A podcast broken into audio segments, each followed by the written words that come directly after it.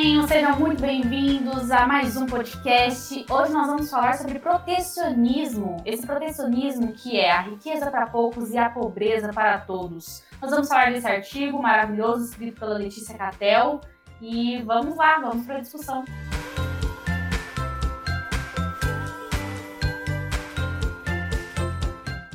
Letícia Catel, na realidade, é um nome uh, público. O nome dela é Letícia Catelli. Ela é especialista em comércio exterior e empreendedora. Então, ela trabalhou em muitas áreas. A área onde ela mais se destacou é, foi quando ela foi diretora da APEC até o início do mandato presidencial do atual governo Jair Messias Bolsonaro. E agora vocês vão entender o porquê eu falei que ela é bem polêmica. Quando Bolsonaro foi eleito, ela largou a carreira uh, empresarial dela, a carreira profissional dela, e ela juntou-se ao governo uh, Bolsonaro e iniciou a sua carreira política. Ela se considera conservadora, a maior influência dela intelectual é Olavo de Carvalho, ela é defen defensora de porte e posse de armas, é a favor da família, ela auxiliou toda a campanha política do atual presidente da República e ela manifesta, manifestava, né, na realidade o Twitter dela tá lá, se alguém quiser acessar, o seu antipetismo. Dentro do, do governo Bolsonaro, ela trabalhou na parte de comércio exterior também e ela saiu do governo a partir do momento que ela percebeu que tinha corrupção. Então, essa foi a justificativa dela, que o Bolsonaro tinha ido para outros caminhos nos quais ela não concordava e os valores dela, e isso eu achei sensacional, os valores dela vinham antes de qualquer cargo político. Sendo assim, ela retornou uh, para trabalhos na área de comércio exterior e empreendedorismo, dedicando os seus estudos ao conhecimento da economia.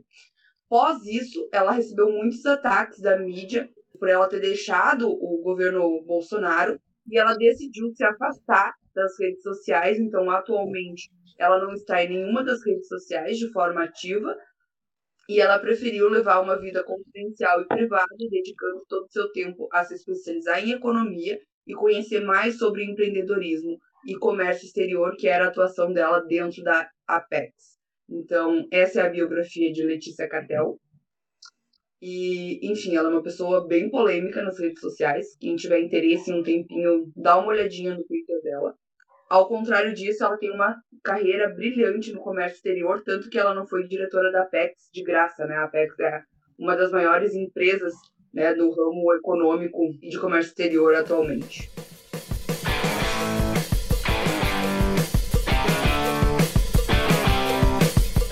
Ah, bom, ela começa falando é, que protecionismo não é como muitas pessoas pregam, que protege a nossa indústria, é, até protege, né, mas que não beneficia as pessoas. As pessoas, elas acreditam, o consumidor acredita que o protecionismo está ali para ajudar ele e para ajudar a nossa economia nacional, esse tipo de coisa.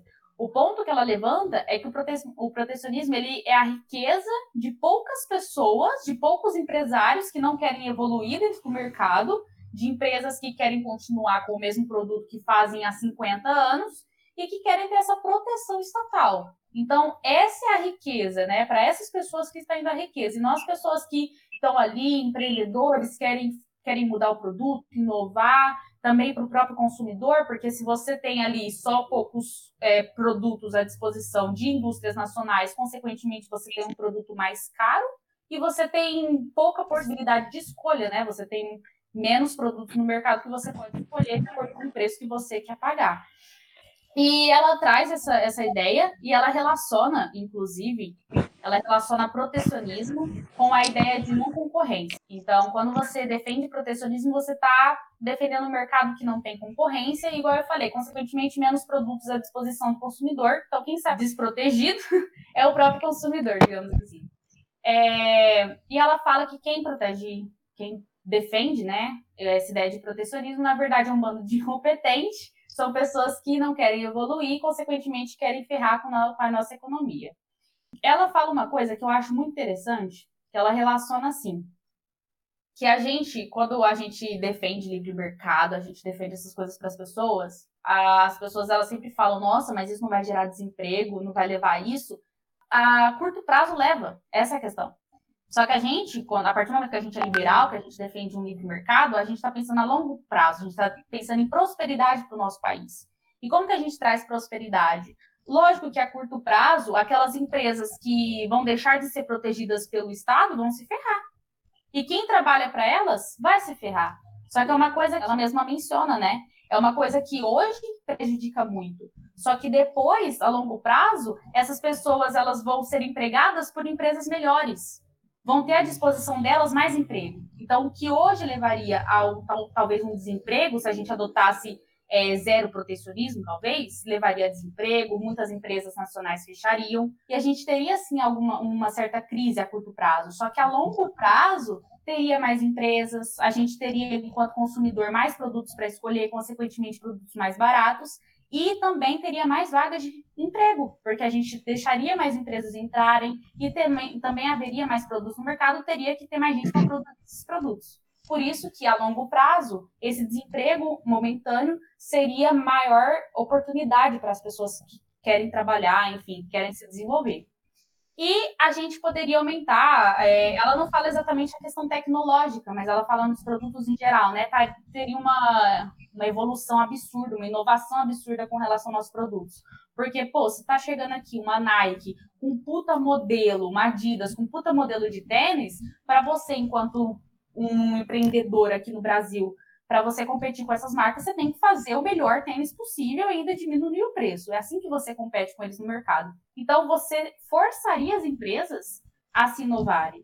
Aí eu acho que até tira aquele estigma, né? Tipo, nossa, você é liberal, você defende de olhos fechados os, os empresários. Não, não é assim que funciona. A gente defende que haja concorrência entre os empresários, porque você sai privilegiado com isso, né? Você pode ter mais poder de mercado, poder de escolha. Ela também fala que você, enquanto consumidor, nesse primeiro momento, nesse curto prazo, você deixaria de comprar um pouco determinado produto. Isso resultaria, por que, que isso a longo prazo daria certo? Porque você, ai, nesse primeiro momento você deixaria de comprar um pouco desse produto, aí sobraria dinheiro. O que, que você faz com esse dinheiro? Você emprega em outros setores da economia ou você investe? Então, por isso que a longo prazo essa economia vai começar a girar mais, porque esse dinheiro que sobra da população vai ser empregado em outros setores. E investimento vai fazer uma sociedade que prega mais essa ideia de você pegar o dinheiro que está parado e investir. E ela fala também que a frase que eu até coloquei no WhatsApp, né? Que uma empresa, quando ela, quando ela é ineficiente, ela tem duas escolhas, duas alternativas. Ela pode se modernizar ou ele escolhe o caminho mais curto, que seria o protecionismo. Então ela pede lá para o Estado ajudar ela. São as duas coisas que, que a empresa ela, ela pode fazer. Ou, né, tem a terceira via que a pessoa, é, a empresa ali perde falência, né? Perde falência ali, fala, ó, não dá mais, e é isso. Só que o que eles fazem? Ah, não, não vou pedir falência, vou pedir ajuda para o Estado. Fala também, ela menciona, inclusive, um trecho do Henry. Nossa, desculpa se eu falar errado, gente. Henry Hazlitt. Esse eu vou ler. Eu já li um pouco sobre, sobre ele, mas ele falando mais sobre a questão do, das drogas na época. Eu nunca tinha lido esse trecho em específico dele, mas é muito legal. Ele pega do micro e leva para o macro. Isso é muito interessante, é uma coisa básica até na economia, né? Quem estuda aqui economia vai poder até falar melhor que tudo que você tem de lógica no micro, dentro da sua casa, você consegue imaginar isso no macro. Então, pô, se você dentro da sua casa, você sabe que você não pode gastar mais do que você ganha, por que que num país você aceita que o país gaste mais do que ele ganha? Não faz sentido, entende? Então, muitas coisas que a gente aplica na nossa economia doméstica, se você aumentar isso num país, é, num continente, você consegue ter também essa ideia de proporção econômica, proporção financeira. E ele fala exatamente isso com a relação ao protecionismo. Aí eu vou ler o trechinho para vocês, especialmente para quem não leu. É, ela pega esse trecho desse autor, tá? Do Henry. É a máxima de todo chefe de família prudente jamais tentar fabricar em casa o que lhe custará mais fabricar do que comprar. O alfaiate não procura fabricar seus sapatos. Ele adquire os do sapateiro. E este não procura fazer sua roupa. Emprega, para isso, o alfaiate. O que é considerado prudente na conduta de toda a família particular dificilmente poderá ser considerado loucura na conduta de uma economia. Isso é sensacional, porque eu estava até raciocinando depois sobre isso. Pô, se tem então um, sapato, se tem uma coisa que outro país faz, é, que outro país faz bem melhor do que a gente, vamos comprar de outro país, entende? Principalmente a economia que a gente vive hoje, você tentar forçar a nossa economia, porque é isso que está acontecendo, né? Você força as empresas brasileiras a fazerem determinado produto. E às vezes elas nem querem, entende? Então, compensa muito mais vezes a gente comprar esse produto de fora, ou pelo menos dar a possibilidade das pessoas comprarem. E aí que ela menciona que isso como que isso seria feito, né? Você tira um pouco dos impostos, dos encargos que tem a partir disso. E ela até menciona em determinado trecho, que eu não tô achando agora, mas eu vou falar para vocês. Em determinado trecho ela até menciona que muitas dessas transações, quando tem os encargos, é porque é uma, trans, uma transação legal, né? E a gente pensa, tem as ilegais. Muita coisa que a gente compra, a gente fica torcendo para não parar na alfândega. porque se parar é uma merda. Ainda mais se for internacional, porque daí quando tu pega do correio, tu tem que ainda pagar imposto em cima, né? Não, gente, eu comprei uma, uma blusa uma vez, não chegou até hoje. Não chegou. não chegou, barraram lá. É isso aí. E era uma diferença de preço, gente, absurda, entende? Era, era o que? Essa blusa aqui, ela, por causa da marca, que a gente sabe, eles compram mais barato, grampeia a marca aqui, e é isso, eles vendem a blusa mais cara. Uma blusa aqui de 100 reais, eu tinha pagado 50. E aí você fica, caramba, perdi dinheiro, não chegou nunca. E ela traz muito esse questionamento, ela, ela traz essa questão, ela de curto e longo prazo, ela traz até um dado interessante, que ela fala também, ela relaciona liberdade econômica com abertura comercial, que os países mais livres economicamente, que têm mais prosperidade, acabam também sendo aqueles países que têm abertura comercial. Então que essas coisas elas andam juntas de certo modo. E ela traz até que no quadro você percebe que tem a exceção que seria da Bulgária. Só que ela mesma menciona que não é um país que a gente tem que levar muito em conta porque não é muito estável. É uma economia que hoje está muito boa e às vezes decai, às vezes volta. Então, que a maior parte dos países lá você vê, você relaciona comércio, comércio exterior aberto, com a liberdade econômica, com prosperidade. Então, que essas três coisas elas estão relacionadas ela fala que você consegue provar isso, você consegue ver isso nitidamente e empiricamente, você consegue ver na realidade como isso seria bom. E ela menciona o Adam Smith, que fala que em todo país sempre é e deve ser do interesse da grande massa do povo comprar tudo o que deseja daqueles que vendem mais barato. É um desejo natural nosso, né? A gente vai, a gente tenta escolher o melhor produto por um preço mais barato. É natural. A pessoa dela pode até não entender de economia, mas você vê que é natural até das pessoas mais humildes, assim, intelectualmente falando, a pessoa ela tem esse discernimento. Pô, eu quero produto mais barato e que tenha uma qualidade melhor. Você tem a tendência a ir buscar isso. Então, por que, que a gente não aplica esse protecionismo? Por que, que a gente não tira esse protecionismo? Porque é natural do ser humano sempre buscar esse produto que é melhor e é mais barato. E ela fala que deveria ser imperativo o direito de se adquirir um bem. Então, seria da liberdade individual, a nossa liberdade adquirir um bem que pode oferecer para a gente o melhor de acordo com a nossa necessidade individual. Então, é bem interessante porque ela começa a falar disso em questões econômicas lá em cima, que ela vai destrinchando falando em questões econômicas, como que seria benéfico, e aqui ela trata da questão até moral, que seria da nossa liberdade. A nossa liberdade enquanto indivíduo de poder escolher o produto que é melhor para a gente, para as nossas necessidades e por um preço mais barato dentro do texto, acho que tem uma, uma, uma questão muito importante, e a Esther comentou, mas eu gostaria de aprofundar isso um pouquinho, que é a questão da o protecionismo enquanto política, porque nada mais é que o protecionismo ele é um meio político de privilegiar um determinado recorte da indústria nacional, determinados privilégios da indústria nacional. O que, que isso causa porque a gente não pode falar isso apenas no embate político. Por exemplo, a Camille utilizou o exemplo dos PlayStation. Eu concordo que o videogame não deveria ser taxado. Só que na, no atual sistema político que a gente vive hoje, se nós tirarmos o imposto do, do videogame, vai para outro lugar. É assim que funciona em todas as questões. Então a gente tem que cuidar muito disso. E o porquê que a gente deve cuidar muito disso? Porque quem consome o PlayStation não é o pobre, querendo ou não não é o miserável, quem está lá uh, sofrendo porque não tem, às vezes, nem o que comer. Não é essa pessoa. Quem consome o PlayStation é classe média para cima. A gente não está falando de um celular que hoje é bem comum entre quase todas as pessoas. A gente está falando de um PlayStation. O que que isso abate? abate que em outras questões vai ser agregado imposto para suprir essa necessidade do PlayStation.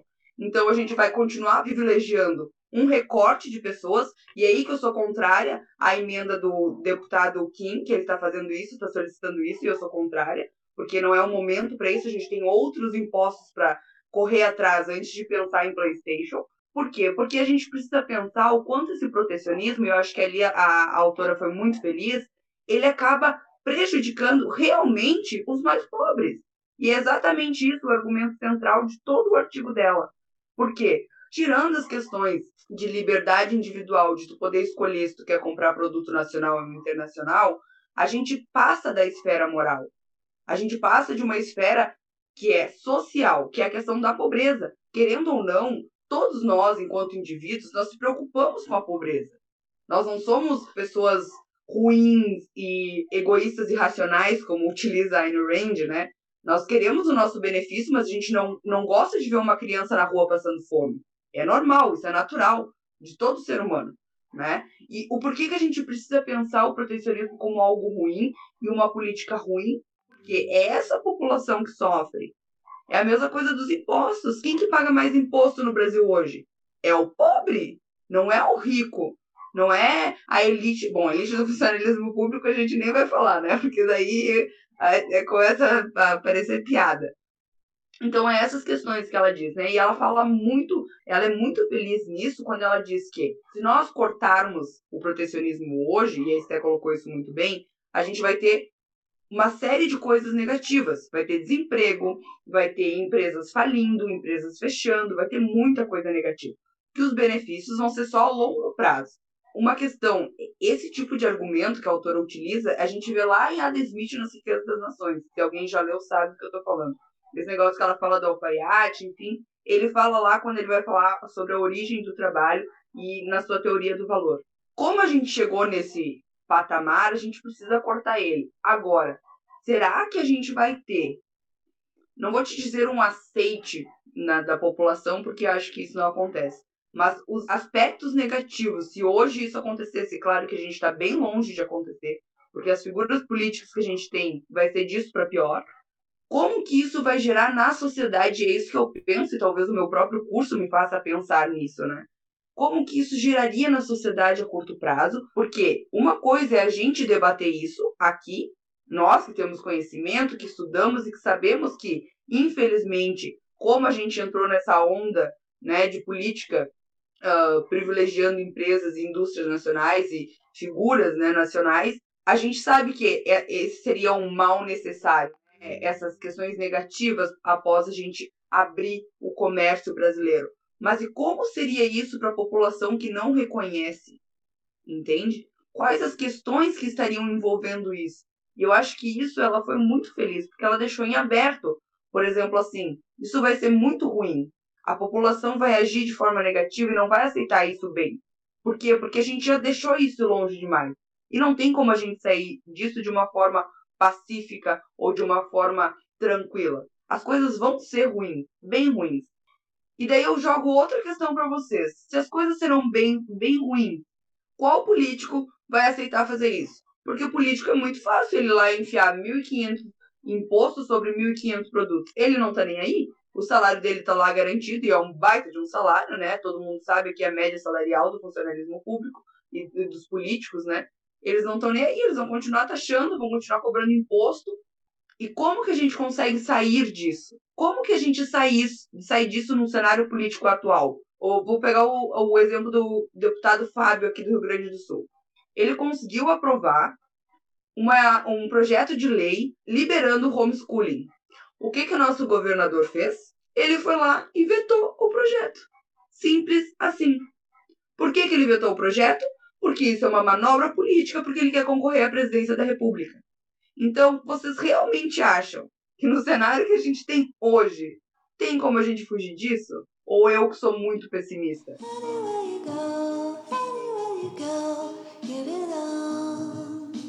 Primeiro, comentando que a, a Thaís falou, eu acho extremamente importante, nós como liberais, como defensores da liberdade e tal, entendermos isso que é Não dá para fazer um país liberal, de livre mercado, assim, logo, ó, chegou uma pessoa lá na presidência, ok, vamos, agora vamos se liberar. Vamos liberar geral. Vamos privatizar tudo. Não é assim que funciona. Muita gente pensa assim, muita gente dentro do nosso próprio grupo. Não digo damas, digo o grupo de pessoas que defendem as mesmas coisas que nós. Porque as pessoas tendem a achar que vai ser muito fácil. Né? E, e ó, olha a, o pouco que a Thalise comentou isso. Imagina quantas medidas burocráticas a gente vai enfrentar para que isso aconteça.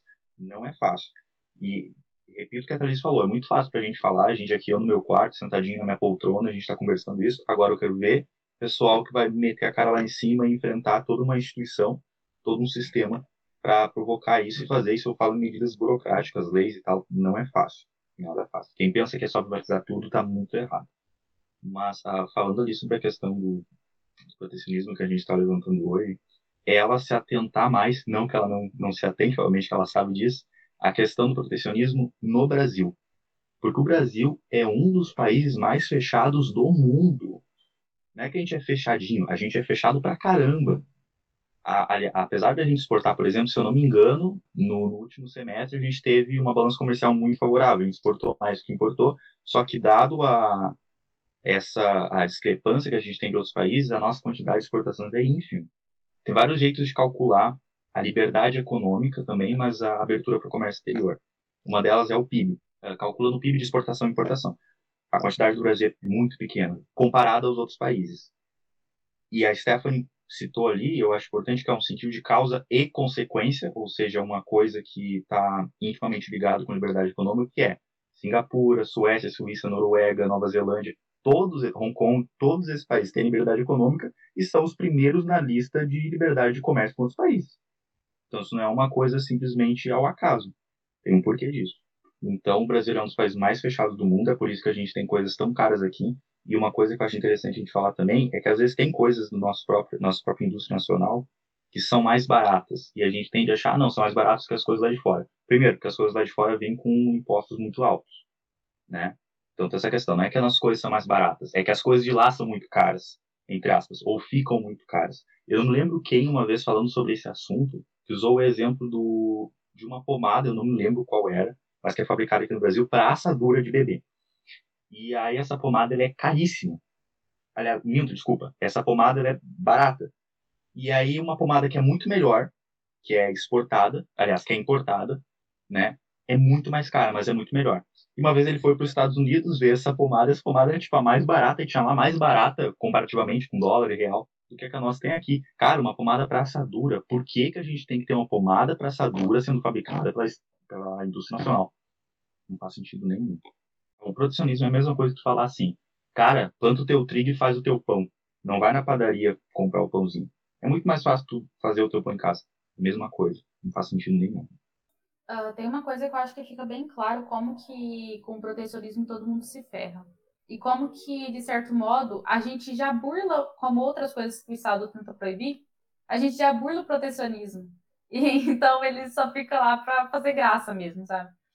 Porque uma coisa, é, todo mundo já passou por isso, conhece um colega, certeza, que tem é, eletrônicos de última geração. E você fica perguntando, caramba, onde essa pessoa arrumou isso? E é uma pessoa que conhece fulano de outro país, que mandou para ela, ou que viajou e aproveitou a viagem para comprar eletrônico e trouxe para o Brasil. É, gente, nem rico quer pagar caro. Lógico que não, porque rico também ralou para ter aquele dinheiro. Eu tô tirando, lógico, aqueles filhinhos de papai que não trabalhou, mas assim, a pessoa em si, aquele empreendedor que é rico, ele tá trabalhando para ter aquele dinheiro. Então, as pessoas mais ricas que eu conheço são as mais pão dura.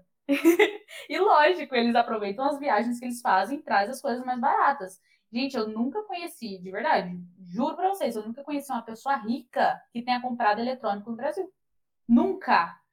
A pessoa sempre aproveitou viagem ou fulano que mora em outro país para mandar para veio e trouxe, porque gente, é um modo mais barato. E outra coisa, eu não sei na cidade de vocês, mas aqui em Ribeirão, a, no centro da cidade que tem um monte de comércio, tem muita, é, muita lojinha de asiático. Eles lucram, gente, absurdamente. Vocês acham que eles pagam imposto naquelas coisas que eles trazem? Velho, você paga, tipo, centavos numa caneta. Você vai numa um negócio daqui, é dois contos uma caneta. Você paga nessas lojinhas centavos. Então eles já estão ganhando espaço, eles já estão conseguindo trazer esses produtos sem pagar nada. Todo mundo vê que é melhor. O consumidor, ele usufrui das coisas e eles não têm noção da onde que vem. Por que, que essas lojinhas desses asiáticos são mais baratas? É, não é porque, nossa, o cara ele trouxe os produtos e pagou imposto. Não, é justamente porque ele burlou o sistema e conseguiu entrar no país com esses produtos assim. Então, a mesma pessoa que usufrui desse produto desse asiático, que é bem mais barato, é a pessoa que defende protecionismo. Aí você fica. Justamente você está usufruindo desse produto por causa que a pessoa burlou o protecionismo. Então, é, é o tipo de coisa que eu acho que fica bem claro assim no nosso dia a dia, como que o protecionismo é burlado por muitas pessoas, porque todo mundo já percebeu que é ruim, só que às vezes não sabe que o nome da coisa ruim é protecionismo.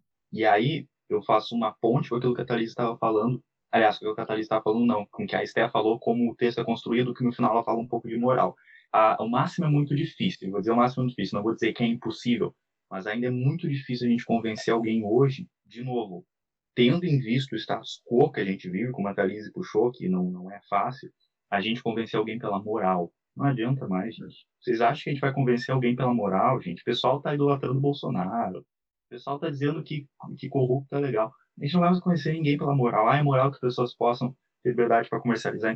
E aí o que me assusta um pouco é exatamente o que a Esther falou. Pessoas que apoiam uh, medidas que são liberais, vamos dizer assim, por exemplo, o pessoal comercializando tem que haja uh, grandes taxações em cima do produto que ela está vendendo, mas mesmo assim continuam sendo a favor do protecionismo. Sabe? São umas coisas irreais, são dados. Gente, o maior exemplo que eu, que eu acharia que isso aqui quebraria qualquer pessoa que defende protecionismo. A China, nem a China é mais tão protecionista. Quer dizer, claro que ainda é, mas se não fosse a China ter liberado o comércio com os Estados Unidos e com o Ocidente, lá em 1970, depois da morte do, do Mao Tse-tung, a China não era nada hoje, a China não era a maior segunda economia do mundo. Se não fosse as zonas industriais, nada da China existiria hoje. A China entendeu isso. E a China é a segunda maior economia do mundo. Se isso não é um argumento estatístico de dados, não sei o que, que é. Né? Então, Michael, mas a China não é comunista? A China é comunista, claro. A China é um, é um comunista. Comunica, como é que um amigo meu falou esse dia? Comunitarista, uma coisa assim. Então é, é, é, o comunismo de mercado. Essas coisas às vezes a gente joga dado e o pessoal não, não se liga, então não, não adianta. Eu vou usar outro exemplo, né? O Michael usou a China, mas eu vou usar outro exemplo porque eu acho que ali a gente consegue ver uh, os benefícios a longo prazo quando tu abdica da liberdade não só econômica, e daí eu vou falar o quanto uh, a moral ela pode ser enraizada novamente na, na sociedade depois de certo tempo, que se chama Estônia. Estônia, até pouco tempo atrás, não muito tempo atrás, né? A gente não está falando de muitos anos, ela vivia sobre um regime ditatorial, né? Ela tinha um regime socialista, ela era extremamente fechada. E, bom, a população sofria de miséria, enfim, N fatores, coisas ruins, todo mundo conhece. O que é a Estônia hoje? Gente, tu pode fazer a matrícula do teu filho numa escola online, entende?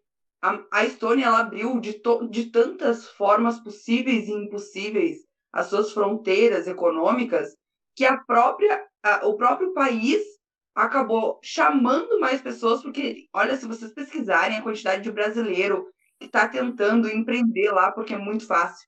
Só preenche um formulário na internet, entendeu? Só precisa disso. E daí tu vai, se tu tem dinheiro, tu vai lá e empreende. O quanto de brasileiro, o quanto de pessoas está tentando ir para lá para conseguir prosperar na vida, digamos, né? Porque exatamente é um país livre, onde não existe esse lobby governamental taxando toda a tua empresa. Eu vi esses dias uma comparação, agora não vou lembrar onde que eu vi, que as chances de tu ter o teu negócio sucedido no Brasil não passam de 10% por conta de lobby empresarial. Porque, que nem ela disse, essas questões não beneficiam o empreendedor. Essas questões só beneficiam um recorte X de grandes empresários, de grandes empresas. Quem se ferra quando uh, tem um novo imposto, tem uma nova lei, tem um uma nova questão política é o microempreendedor, porque ele não consegue se adaptar. Muitas vezes ele não consegue se adaptar. E eu lembro que eu vi um vídeo esses dias de um cara que ele estava comentando, ele estava refutando um desses uh, militante que falam que as pessoas, o não sei quem joga comida fora e essas pessoas podiam dar essa comida para outras pessoas que precisavam. Só que isso é uma lei. Tu não pode doar a comida do teu estabelecimento. E daí o cara fez um vídeo explicando. E na época ele falou que ele tinha uma pastelaria, se não me engano. E eles davam para as pessoas, né, a comida quando sobrava, porque vai fora. Então vamos ajudar quem precisa, né? Às vezes tem uma pessoa na rua, enfim. Ele foi processado por uma dessas pessoas. Entende? Ele foi processado por uma dessas pessoas, do qual ele ajudou e deu comida por muito tempo. E eles tiveram que declarar falência, porque a indenização acabou com o negócio deles. É o microempreendedor, é o empreendedor, é o cara que tem uma padaria, entende? É o cara que está lá na frente que acaba se ferrando com todas essas regulamentações do governo, com todas essas uh, burocracias que a gente tem. Cara, o Brasil é um dos é, é um não, é o país da América Latina onde a gente mais demora para abrir uma empresa, um CNPJ, gente, que é um papel, entende? O Brasil consegue ser o mais lento. A gente está perdendo para o Chile. Vocês têm ideia que a gente está perdendo para o Chile, que até ontem não tinha dinheiro para nada. Olha o que é o Chile hoje. O Chile está na nossa frente mil anos luz em, em liberdade econômica e desenvolvimento, porque ele abriu, exatamente, abriu a sua economia. Claro, não é perfeito, ainda tem mil uh, questões ali, mas eles estão melhor, eles estão melhor do que a gente em educação. E eles, eles investem em educação um terço do que o Brasil investe. E eu não estou falando nisso comparando quantas pessoas tem lá e quantas pessoas aqui. Essas dados são, esses dados estatísticos eles são retirados de acordo com o recorte populacional X, né, para conseguir fazer a comparação. Cara, tem essa educação porcaria no Brasil, que a gente só tira as pessoas da escola, porque são um bando de analfabeto funcional. E a gente ainda fica falando em vamos desenvolver a indústria nacional, cara. É sério? A gente está no século XXI. O que tinha que dar de indústria nacional já deu. Agora chega, entende? Vamos partir para outra. Deixa indústria que... nacional com Vargas, cara. Tá E desculpa se tem alguém aqui, porque eu tenho um amigo meu que gosta bastante do uh, Juscelino Kubitschek, né? Mas deixa lá, cara, acabou já, já era. Então agora vamos deixar as empresas que querem estar no Brasil estar aqui, não vamos ficar. Tudo é. Cara, é impossível, é imposto atrás de imposto, documento atrás de documento. Uma empresa fica 26 dias do mês procurando burocracia, porque o Brasil tem lei até no pensamento, eh, no pensamento ainda não, porque não é 1984, mas estamos quase, né? Se mais um pouquinho a gente é 1984, George Orwell, assim, ó, deve estar se revirando essas horas. Só para vocês verem aqui, é um, é um ranking é, de liberdade econômica, aí vocês estão vendo a, galerinha que está na ordem, e aqui, ó, aqui é os de que tem menos embargos, né? Aí você vê, ó, Singapura tem primeiro que tem menos, aí depois Hong Kong, Dinamarca, se você comparar, está dentro dos países mais, mais livres, entende? Ó, Suécia, Suíça, Nova Zelândia, olha a Nova Zelândia Noruega. Então, assim, é só para provar mesmo que o que a gente está falando e o que a autora falou não, não veio do nada, tá ligado? Isso é comprovado.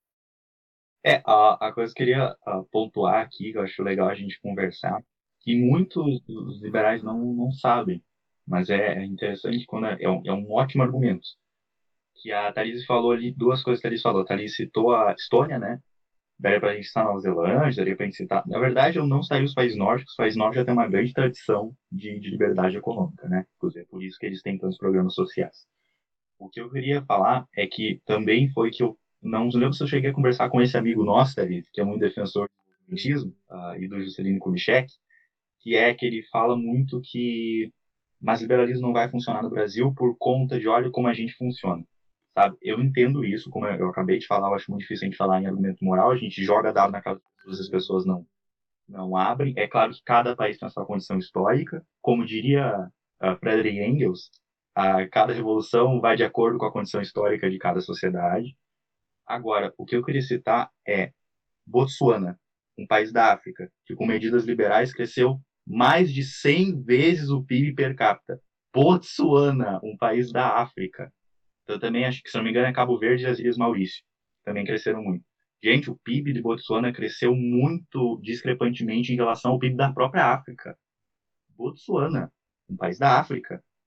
Então, assim, extremamente pobre, que hoje, obviamente, né, tem gente pobre no país, é evidente, é claro, mas o PIB delas cresceu muito, mais de 100 vezes, PIB per capita. Se eu não me engano, eu até busquei aqui, uh, o PIB em 1966 era de 518 dólares por ano.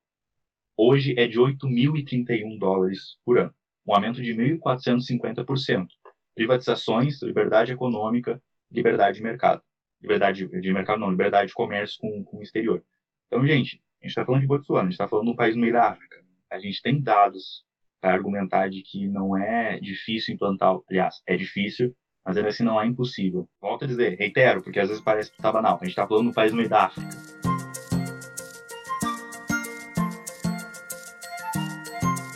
Só para finalizar, então, é, a autora, no final das contas, ela defende que as medidas protecionistas elas acabam prejudicando todo mundo, inclusive, né, e principalmente as pessoas mais pobres e os consumidores, né? Porque consequentemente você paga mais caro por um produto.